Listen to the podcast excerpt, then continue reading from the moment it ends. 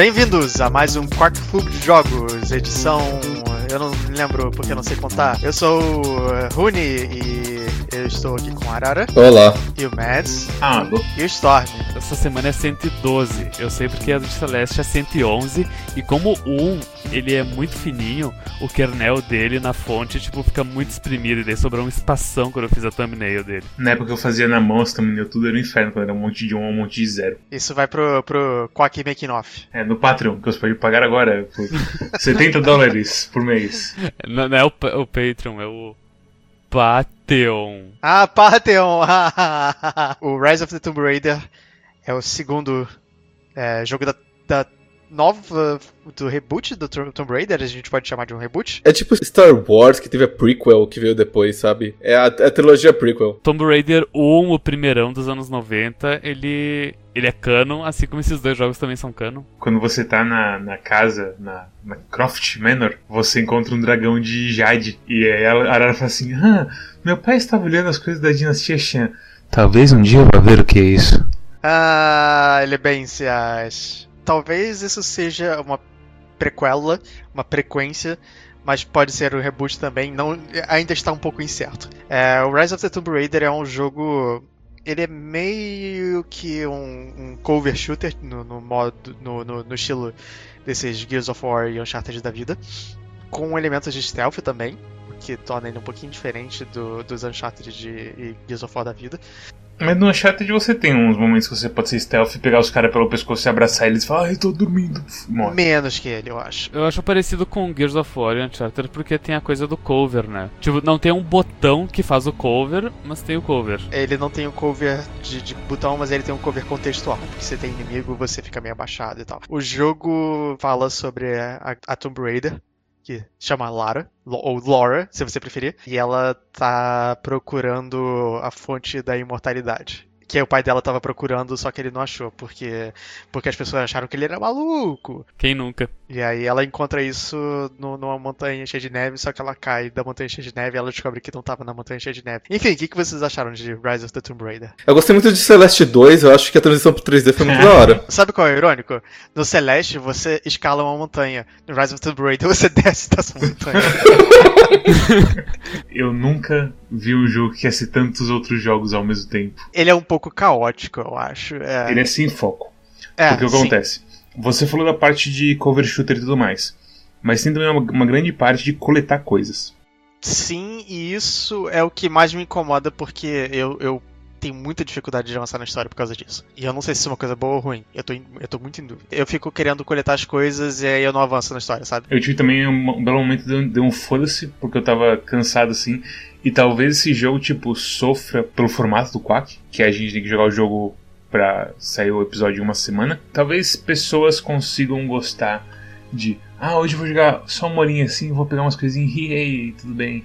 E ser um ritmo bem mais casual. Mas, tipo, o ritmo que eu jogo jogos em geral, esse jogo meio que me deixou meio farto muito rápido. O Arara tava falando, quando ele tava jogando, que ele jogou duas horas e ele tava sentindo como se não tivesse tido nenhum progresso. Eu joguei acho que umas oito horas e eu senti que eu não tive muito progresso. No meu caso é especificamente porque as duas primeiras horas são tipo cutscenes e tutorial. É só a Lara sofrendo mental e fisicamente. As primeiras duas horas é até você chegar na, no, no, acampamento e, e, sei lá, você começar a explorar de verdade, sabe? Depois dessas duas horas eu senti bem diferente o jogo para mim, mas enfim, continua. Até onde eu joguei, que foi bastante tempo, foi a maior parte, foi, foi mais do que eu joguei a maior parte dos jogos do Quack até hoje. Eu ainda sinto que eu não tô. Eu nem. Eu dei uma arranhada na superfície do jogo. Ele tem muito acolchoamento. A primeira área grande que você chega, que é a porra da instalação soviética lá, tem tanta coisinha para pegar e tanta coisinha que você não tem ferramentas para pegar e aí tem um cara lá que te vende coisa e precisa de tipo 135 moedas, você está com tipo 20 moedas. Como assim você precisa de 135 moedas? Foi bem ridículo para mim. Eu joguei até esse ponto do jogo, tipo, limpando o mapa inteiro. Tipo, terminei o segmento da história, limpava o mapa inteiro, pegava tudo que podia, e daí eu tava cheio das moedas. Eu tava, eu tava com quase tipo 100 moedas. Daí finalmente abri a lojinha e, tipo, mesmo com 100 moedas eu não conseguia comprar nada. Eu conseguia comprar, tipo, um silenciador de uma pistola que custava 30, alguma coisa assim. O upgrade ao silenciador mesmo, que era barato? Tinha dois upgrades baratos. Um deles era o silenciador, que eu sei que eu comprei também. E os outros, na verdade, eu nem me importei tanto. E isso decorre de um fato que eu queria levantar, mas talvez levantar depois, mas enfim. Gold Editions estragam jogos. Quando você tem a opção de você ter uma pistola, de repente você já tem cinco pistolas de todos os tipos e, e todo o negócio de tipo, ei, explore para você pegar essa pistola diferente. Foda-se, porque você já tem todas essas pistolas e rifles e tudo mais. Cara, é muito triste. Você abre naquelas caixas soviéticas e. Parará, você pegou um pedaço de uma pistola automática. E você tá lá com, tipo, quatro pistolas automáticas. Enfim, eu tinha tipo 100 moedas e o resto era tipo 120 moedas pra mais que custava. E daí o que? Eu não comprei nada. Porque eu vi que uma das coisas que tinha pra comprar na lojinha era um. Um kit de crafting. Aí eu pensei, ok, eu vou guardar minhas moedas pra comprar isso. E daí, tipo, eu eu avancei no jogo e em certo momento eu já tinha esquecido da lojinha, eu abri uma caixa soviética daquelas e apareceu, ah, você ganhou Crafting Tool. Deu, o quê? Eu, eu, não, dev, eu não deveria comprar com as, com as moedas isso? O que você acha não é tipo a tu. Você vai sempre achar um nível acima do que você já tem. E na lojinha você vai comprar o final, se você deixar por último, entendeu? Você tá comprando níveis. E o nível tá na lojinha. É isso. Tem um nível na lojinha e dois níveis na, no, na história. Explorando, exatamente. Tu limpa o mapa para explorar tudo, pegar os os coletáveis, as relíquias, os morais, os totens, etc. E tem coisas que tu vê, mas tu não tem como uh, pegar ainda porque tem uma barreira que tu não tem o, o upgrade para vencer essa barreira. Do tipo, tem umas tábuas com umas cordas enroladas, tu precisa de um upgrade da, da flecha da corda para poder puxar aquilo fora e destruir e avançar. Essa caverna tá logo no começo do jogo, a da corda. Você chega perto da corda, ele marca a caverna como cinzentada, sabe? Como se tivesse explorada já. Eles são bem explícitos na questão de, olha, tu não pode passar aqui, tu precisa desse upgrade específico aqui, ó. Eles uh, falam o que, que tu precisa. Não só nisso, mas em tudo assim do jogo. Daí quando eu cheguei na metade do jogo, eu, eu tive tipo um vislumbre assim na minha cabeça de quando eu joguei o primeiro jogo desse reboot. Que no primeiro jogo eu me aconteceu justamente isso. Eu explorava tudo, mas não conseguia pegar todas as coisas. E daí eu li tipo um, um post de algum fórum dizendo que, ah, não, olha, vai jogando sua história até tu pegar o upgrade da Rope Arrow. Que assim que tu tiver ele, tu consegue abrir todas as coisas, da... daí fica bem mais legal de explorar. Daí, beleza. Tem vários upgrades que eu tenho que pegar ainda. E, então, e daí eu pensei, tá, eu vou fazer a mesma coisa. Eu vou jogar a história e depois eu exploro o mapa. E daí, a partir daquele vilarejo até o fim do jogo, eu não explorei mais nada. Eu só fui indo linear, objetivo por objetivo, até fechar o jogo. Porque eu não aguentava mais. E você achou o jogo mais proveitoso assim ou você preferia. É, é estranho, ele, ele, se torna um jogo de ação bem divertido, que nem, sei lá, Uncharted 1 e 2. Mas. É aquela coisa, ele, ele quer ser muitas coisas, mas ele não é nenhuma. Ele quer ser exploração, mas a exploração é, é é ruim, apesar de tu sentir aquele sentimento de completude. A exploração tem um problema que é o seguinte: isso é, é bom lembrar o primeiro jogo dessa série. No primeiro jogo tinha bem menos coisa, mas as coisas que tinham eram mais legaisinhas. Tem as criptas legais, tipo a porra do barco congelado no meio da. Aquela, aquele barco congelado é muito foda. É da hora. E aí ao mesmo tempo tem tipo cinco criptas, que é um buraco no chão, com um baúzinho no fim. O que tinha de qualidade, mas não quantidade nenhum, foi meio que revirado pra. Foda-se, vai ser um jogo de 40 horas para você platinar agora. Eu gostei, e aparentemente eu gostei mais que vocês. Eu tenho, eu tenho um sério preconceito com jogos AAA, porque geralmente eles são bem heavy-handed em questão de tipo, você tem que jogar dessa maneira, ou você tem que fazer essas coisas.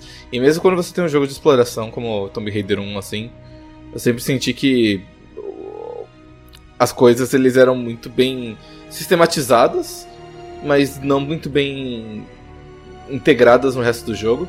E eu, e eu senti que nesse jogo eles se preocuparam muito menos em fazer com que as coisas sejam, que elas sejam interessantes ou, e mais que elas façam um pouco de sentido ou sejam um pouco mais integradas com o resto da história. Então, por exemplo, uma coisa que eu gosto bastante, embora não faça o menor sentido, é a questão de você aprender línguas lendo coisas de certa língua. Eu, como tradutor profissional, me senti completamente ofendido de você aprender russo lendo propaganda russa na, nos horários. eu entendi como funciona e eu gostei. Que, tipo, você aprende várias línguas lendo documentos de várias pessoas em várias épocas do ano, contando a história daquele lugar e a história das pessoas que passaram naquele lugar e o que aconteceu. Então, ao invés de ser tipo um monte de diários super chatos de alguém que fica falando, um negócio meio Bioshock 1, que foi um dos poucos que fizeram certo, que é um cara falando depois, depois, depois, then again, tipo a mesma coisa, São várias pessoas diferentes contando historinhas. Então, tipo, tem um oficial russo que tá fazendo as escavação e de repente se fodeu porque cortaram a comunicação dele. É, isso é legal. Ele falando, tipo, eu sei que vocês não estão mais recebendo as coisas, mas eu faço o meu dever mandando essa mensagem. Exatamente. Exatamente. Os áudios logs eles são interessantes e eles fazem sentido no sentido que okay, você aprende alguma coisa da língua e isso permite que você leia os, os pilares lá, os obeliscos. Monolitos. Os poneglifos, eles te dizem, ei, você pode abrir tal coisa e explorar tal coisa e ganhar moedas aqui, aqui e ali. Então, quer dizer, eu achei que foi muito bem construída essa parte. E eu gosto que várias outras coisas do jogo são meio assim também. Questão de crafting, ele não é muito pesado. Questão de você fazer as coisas no calor do momento com o que você tem na mão, as armas. Eu achei. Ele, ele tenta fazer de tudo um pouco, mas ele não tenta ser tudo ao mesmo tempo. Ele tenta ser tipo uma experiência bem simples e bem e tranquilas. Os primeiros 20 que eu achei realmente são, são bem divertidos, legais, mas depois disso eu, tipo, eu só pegava e eu não ouvia nem lia e ia embora.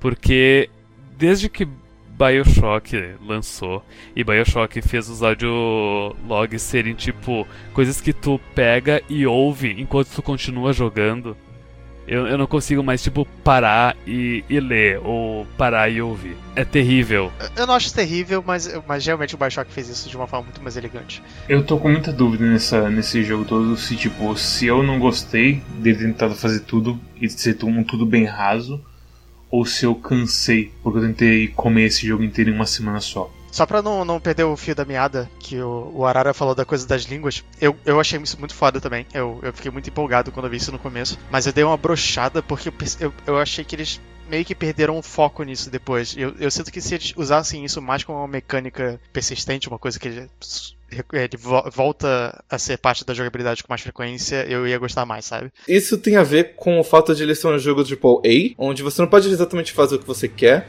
você tem que fazer o que o público espera para você conseguir vender. E aí você, dentro desse âmbito dessas coisas que você consegue fazer para eles, você faz isso melhor.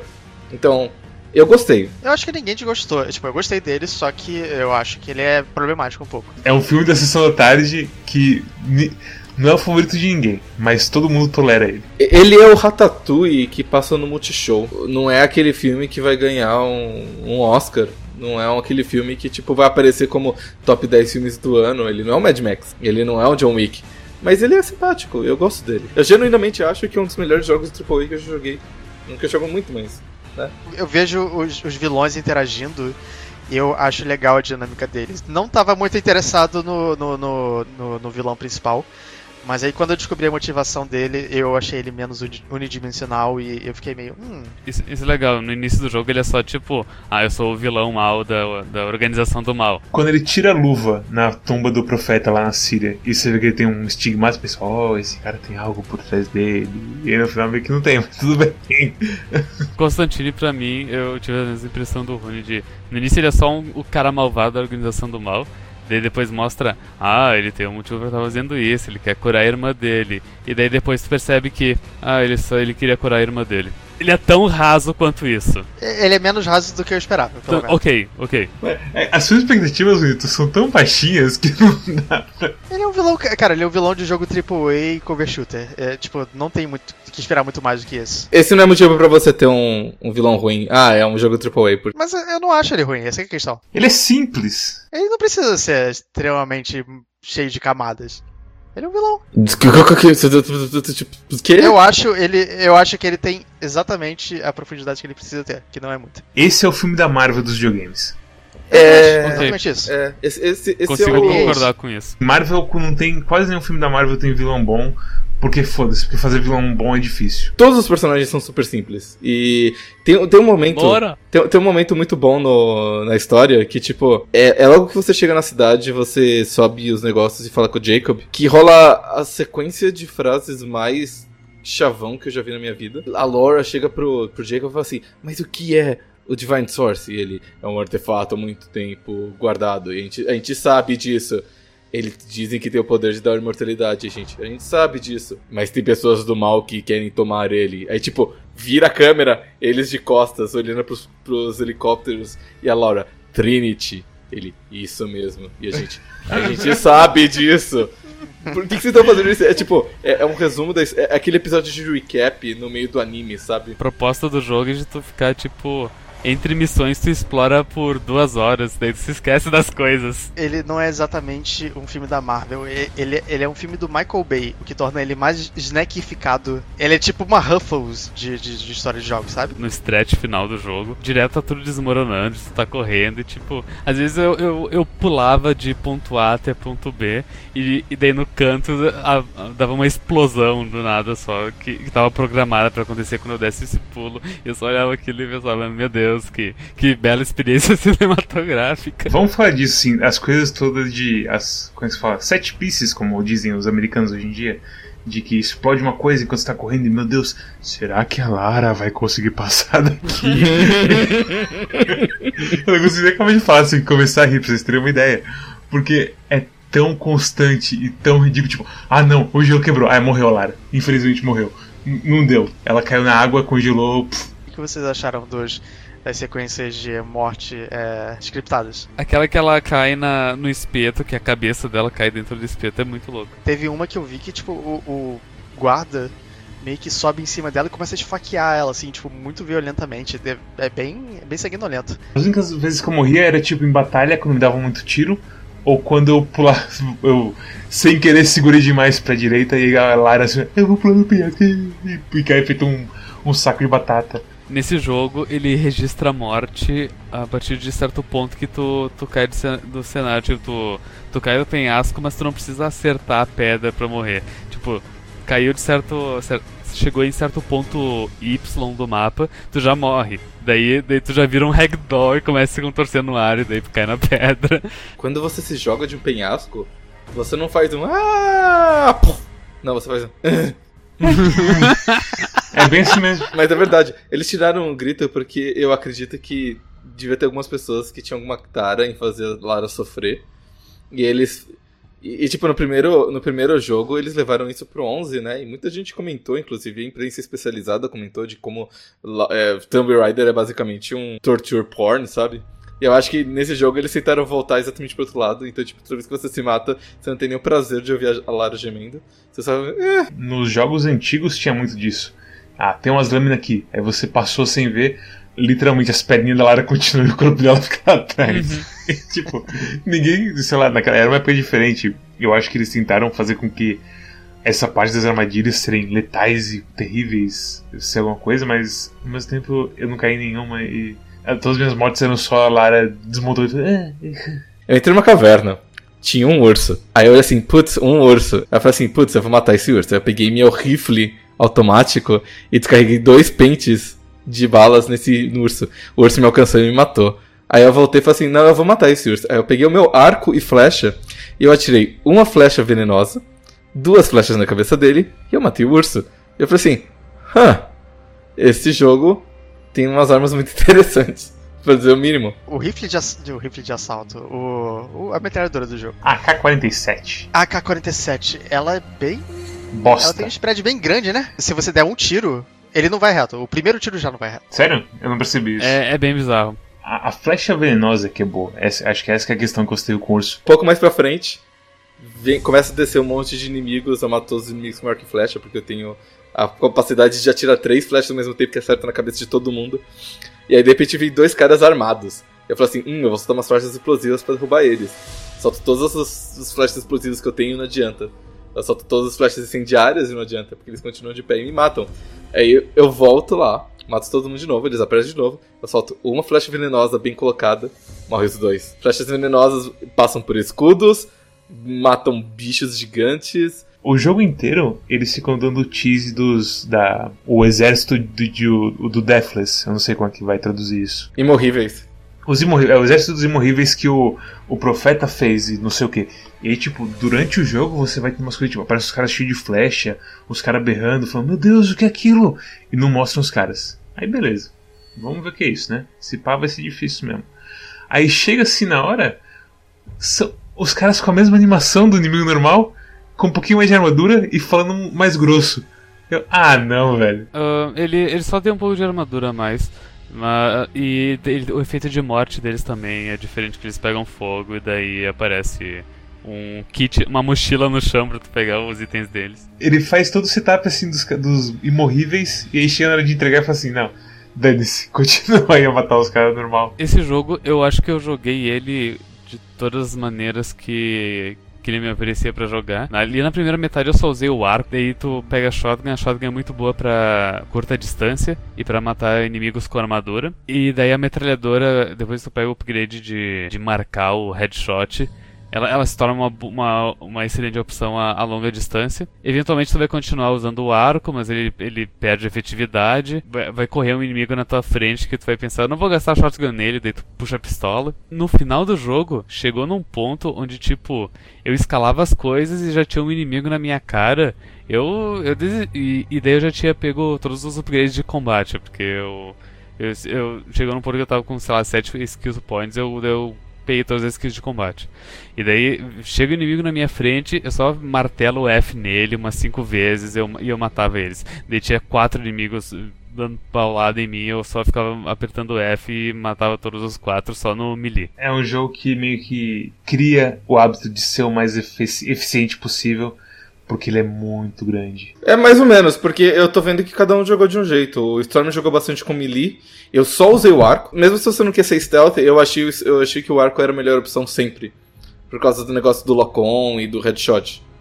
Tipo, pra mim o arco é a melhor arma do jogo. Eu não preciso de nenhuma outra, não dei upgrade de nenhuma outra e tudo mais. Mas você tá falando que usou arma, você tá falando que usou outras armas, então quer dizer, tem vários jeitos de você jogar o jogo. Então eu acho legal isso é um bom jogo. É, isso faz ele um bom jogo, Arara? Deixa uma pergunta honesta. Você tem várias maneiras de você jogar e você jogar de acordo com o que você gosta.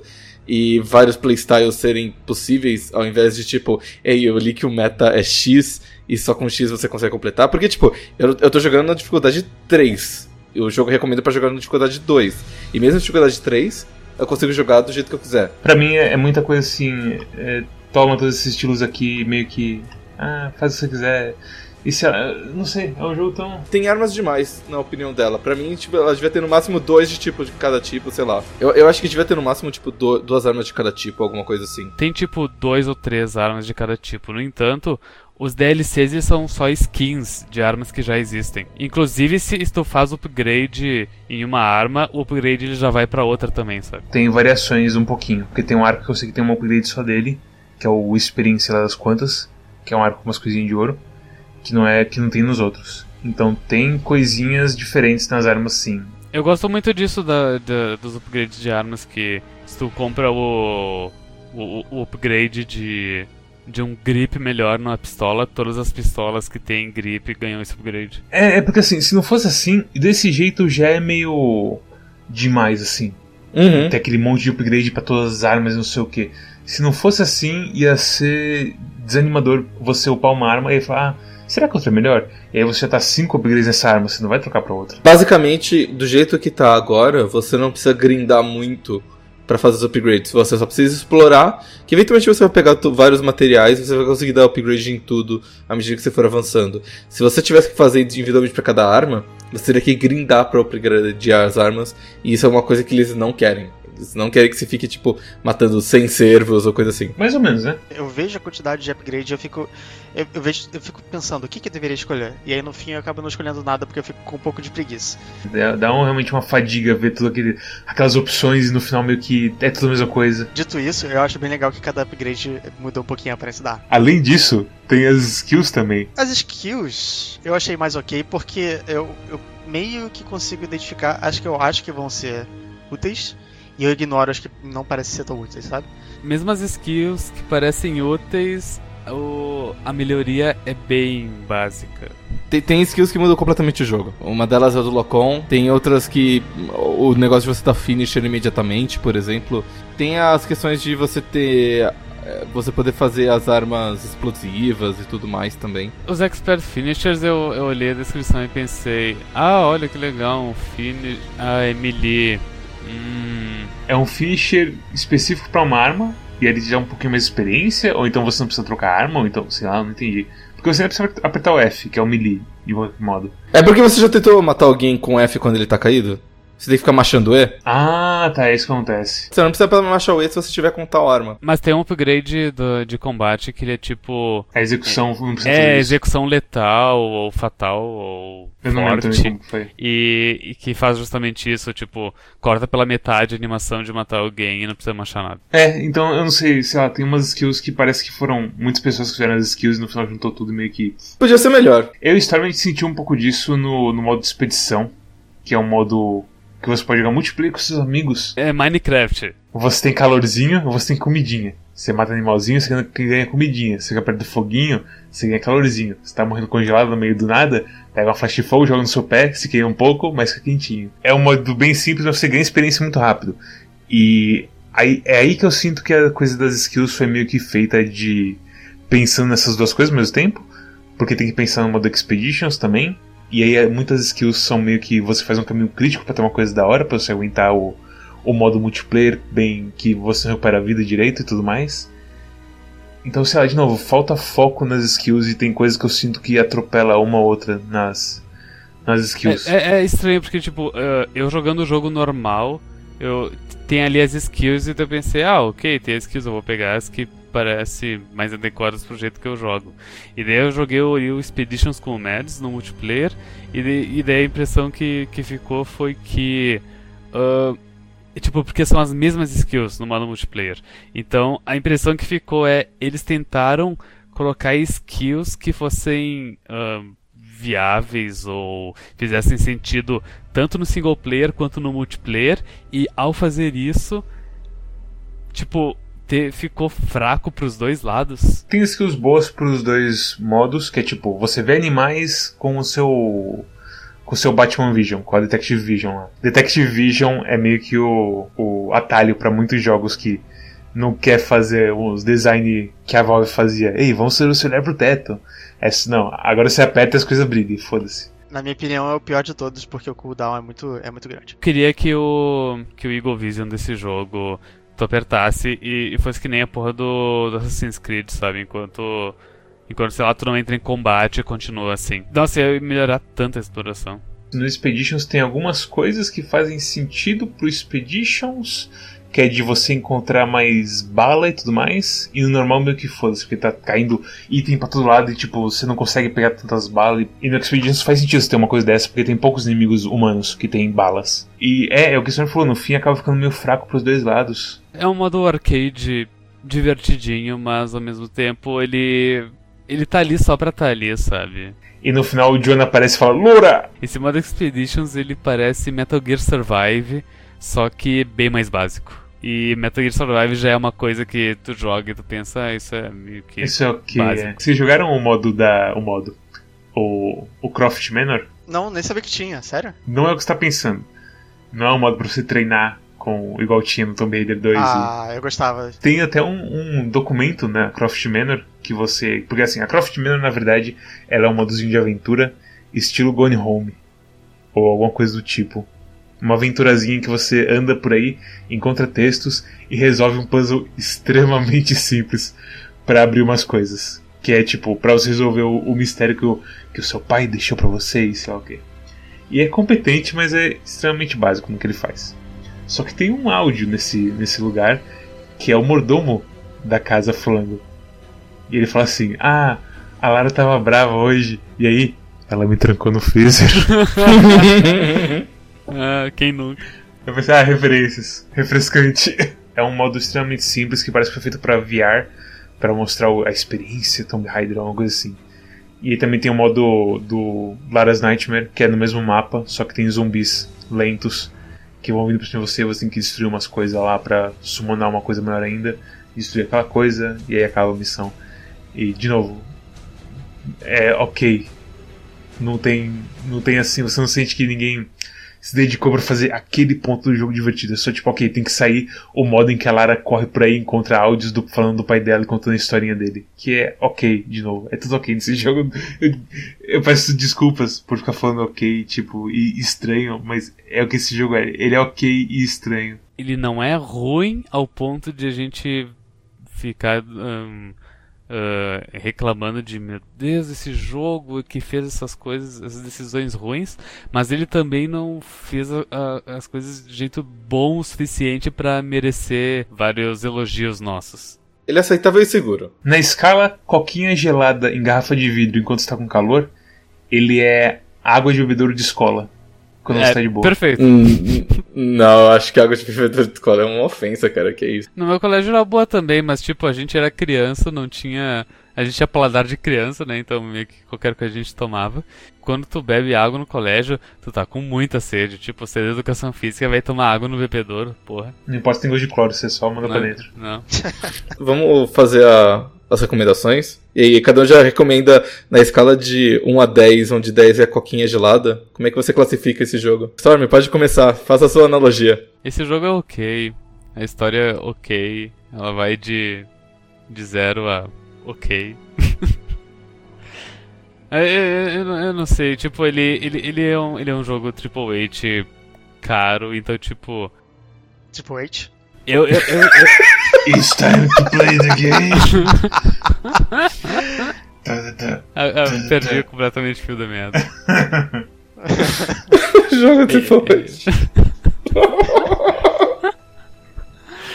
Triple H é um lutador de WWE. É. Obrigado pelo contexto, Star. Tomb Raider ele é, ele é um jogo caro, mas que talvez em tempo ele vai sair de graça na PSN ou coisa assim. E daí nesse momento eu acho que, que, é, que é interessante de jogar. Ele, ele, ele é tão mediano. Talvez no Shadow ou no 1. Porque tipo, é, o foda é que eu não me lembro tanto do 1 assim. Mas eu, acho, mas eu tenho a impressão que no 1 me aconteceu justamente a mesma coisa. Eu, eu tentei jogar, explorar, e chegou num momento que eu disse foda-se eu só avancei até terminar a história e nunca olhei pra trás. Não tem as áreas gigantes. Esse jogo ele, é- ele é bem rápido e linear, só que ele tem as áreas gigantes também, né? E as áreas gigantes eu acho que, tipo, é é até importante notar que tem uns pontos assim que, tipo. Que inferno explorar isso, não aguento mais ficar procurando o pontinho certinho que tem pra eu entrar naquela salinha que tem o documento que eu quero. Teve umas situações de eu explorava um mapa gigante, daí eu pegava todos, sei lá, os documentos e murais que eu já tinha. Eu já tinha achado o mapa deles, e daí mais tarde eu, eu, eu lia o, o monolito que me mostrava onde é que estavam os coin caches, que são tipo pedaços no chão que tem um brilhozinho que tu cata moedas. E daí eu, apertava tab pra ver o mapa e daí mostrava tipo quatro ou cinco moedas espalhadas pelo mapa gigante. Eu só pensava. Ah, ok, vamos lá. E eu fiz isso umas tantas vezes até me cansar. Esse jogo é uma, é uma água. É uma água com gás na temperatura ambiente, só que ela ficou aberta há muito tempo e ela tá sem Nossa gás. senhora. Água com gás sem gás. Nossa senhora. Tipo, dá pra beber e mata a sede, mas tem aquele gostinho meio amargo, sabe? Então é nota 7 pra mim. Caralho, isso é nota 7 que eu pra ia você? Isso é uma nota 2 pra mim. Eu tô bebendo água com gás sem gás agora e eu acho ok. Enfim, Rune, sua recomendação, sua analogia é, aquática e sua nota. É um jogo competente. Eu não, eu não gosto dele tanto quanto eu gostei do primeiro Tomb Raider. Tem algumas coisas que eu gosto dele, tem algumas coisas que me dão um pouco de preguiça, mas no geral eu acho que ele, ele vale uns 50 reais assim, porque, tipo, pelo menos ele tem bastante coisa pra fazer. Se você tiver com, com, com cabeça pra isso, se você tiver, se você quiser se comprometer a tudo que ele tem pra te oferecer, ele é um jogo que vai te divertir. Então ele é um nota 7, ele ele é um. Assim, você tá com sede, mas só tem Itaipava na geladeira. Itaipava serve. Itaipava é bebida, sabe? E às vezes ela tá gelada e é boa. É um 7. Falta motivação pra você querer investir. A quantidade de tempo que ele pede que você invista. Com, com certeza. Eu, e tipo, ele pediu pra eu investir essa quantidade de tempo. E eu tentei, mas meio que não vale a pena. Fiquei explorando o mapa pra pegar todas as moedas. Eu, eu zerei o jogo e eu nem usei as moedas. Eu também. Talvez se a gente tivesse 13 anos, ele, ele fosse um pouco mais aproveitável, porque a gente. Matt, sua recomendação e sua nota. Ele é um jogo AA, ele é um jogo ok. Tem momentos da história que você pensa, pera, eu tive Alzheimer agora? O que tá acontecendo? Pera, mas se o Jacob sabia disso, por que ele não falou nada? E se ele sabe, se ele fez isso, por que não seria mais fácil de fazer isso, isso, isso? E parece uma coisa de gente chata fazer isso, mas ao longo do tempo outras coisinhas vão tipo se juntando e meio que todo mundo tem uma relação muito superficial na história e você meio que, é, E aí o jogo meio que vem, você dá uns tiros, você fala, eh. E aí você encontra umas, umas moedas e fala, eh. Aí a Lara fala, encontra um mural, nesse mural, profeta, eh. E por aí vai. Tem um momento de, um, de uma cutscene no jogo que eu vou, eu vou me esforçar pra achar o momento exato no vídeo co- tu colocar no, no, YouTube, no YouTube depois, onde a Lara ela, ela tá tipo toda sorrateira pra não ser vista e ela chega no, no pessoal da Trinity que tá rendendo tem tipo cinco soldados da Trinity rendendo cinco ah, moradores ali da, da vila do- da resistência. E daí ela chega ali e observa eles ali escondidos no mato. E daí a Trinity, ah, vocês não vão falar, executem todos eles. Daí os cinco soldados matam os cinco uh, cidadãos de bem.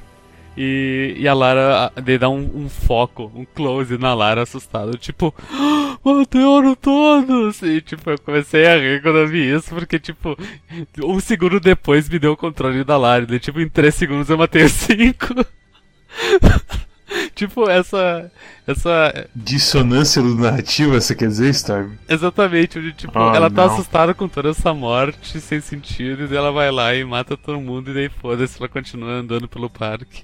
E, e minha nota pra esse jogo é 6. Ele é, sei lá, ele é a aguinha do, da escola. Enquanto você tá simplesmente tentando, é, como é que se fala, matar a aula. Então você bebe um pouco da água e. Hum, é água. Isso. Isso. Hidrata, faz bem, mas no fim das contas é só água. Eu gostei do jogo. Eu gostei bastante do level design.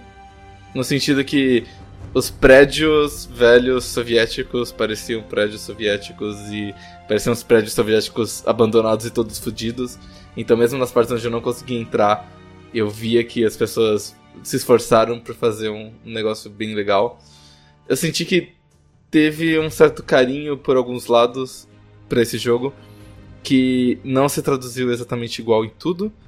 Principalmente porque é um jogo AAA tem, é AAA e tem um milhão de. Tem um milhão de pressões por todos os lados para que esse jogo seja jeito X ou Y, tipo design por comitê. Mas eu gostei do que eu vi, eu gostei do combate. Ele não merece mais do que 7, infelizmente, porque ele não surpreende em nada. Mas ele não é ruim. E em questão de. Tipo, o dinheiro que eu paguei eu senti que foi bem investido. Porque as pessoas que, que modelaram esse jogo tiveram um trabalho do caralho fazendo toda a arte do jogo. Mas esse jogo é o seguinte: é você ir na casa da tua avó e ter uma jarra de tangue em, em temperatura ambiente ali. E tipo, tangue é legal. É, é, é tangue de laranja, tipo, você queria estar tomando uma coquinha gelada. Mas não tá nem gelada, e não é coca. É tipo, é tangue. É, é, é tangue de caju. Tipo, não é água pura, pelo menos. E não é água choca e não é nada disso. É tangue, é suco, sabe? Mas falta aquele soco da Coca-Cola, né? É, mas, mas, Na sua garganta. mas não é aquilo que vai realmente, tipo, falar assim, ah, refrescante. Ninguém, tipo, toma uma golada de tangue e fala, ah, refrescante. Não, porra. Bem, se vocês gostaram desse episódio e você não caiu no espeto que furou a sua garganta e saiu pela, por trás da sua cabeça, deixa um like, se inscrevam. Aqui não tem conteúdo plagiado até agora. Vá também no nosso Twitter, onde você pode saber quando saem as nossas streams, nossos vídeos e parceiros nossos que, que podem estar streamando ou fazendo algo, como o Calibre, que tem o Quack Club de Lords, toda sexta-feira. Esse é o chamado Silent Hill. Feito isso, você também pode passar no nosso Discord, onde a gente realmente está discutindo jogos de verdade agora. E você também pode entrar lá e ser um doente de Clash Royale no Corofilia, ou então um doente de Sonic Forces Speed Battle. Temos também uma curadoria no Steam, que pode avisar para você com uma interface integrada ao seu Steam na hora se um jogo vale a pena ou não, de acordo com a gente. Isso já salvou muita gente de gastar muito dinheiro com um jogo muito ruim como Milka Lane. E é isso. Mads, qual é o jogo Quais são as caixas? Eu, eu, eu vou, vou pegar da brincadeira. Eu já meio que escolhi, porque eu não consigo fazer as coisas das caixas. Mas o Storm meio que fez gráficos das caixas, então me sinto obrigado a falar das caixas. Mas eu tinha quatro caixas no começo desse dia: uma caixa congelada, uma caixa que parecia Adventure Time, uma caixa ensanguentada e com mancha de borracha, e uma caixa estranha pixelada. E a caixa congelada, que era Frostpunk, o Arara não quer, porque ele falou que foi só miséria quando ele jogou lá na BGS. Parece Civilization com decisões morais, então, sei lá, talvez não, não hoje não. Não, não, não quero jogar isso. A caixa que era Adventure Time era Swords of Dito, que eu até teria escolhido se não tivesse com mixed reviews no Steam. É gerado proceduralmente, então é receita pro desastre. É, é, é um jogo tão bom que o Totoro dormiu jogando no stream. Caralho, velho, aquele clipe do Totoro, que medo daquilo. Eu vou, eu vou colocar o link do, do Totoro dormindo e jogando na descrição, porque é assustador aquele link. O que acontece é que sobrou duas caixas: a caixa sementada com marca de borracha e a caixa estranha pixelada. Eu não vou revelar o que tem na, na outra caixa que eu não escolhi, mas a caixa estranha pixelada é o jogo da próxima semana. E ele é um jogo chamado Minute. Ah, Ah, maneiro. É, é um. Ah, acho que foi o Nuke que sugeriu, né? É. A- aposto que a caixa ensanguentada é Doom. Não, Edu. Meu Deus. Você tem que se lembrar da- das manchas de borracha. Ah, então não sei. O que faz uma coisa com uma mancha de borracha, Storm? Carros? Hum. Hum. E é isso. Obrigado por assistir até aqui e até a próxima. tchau. Tchau.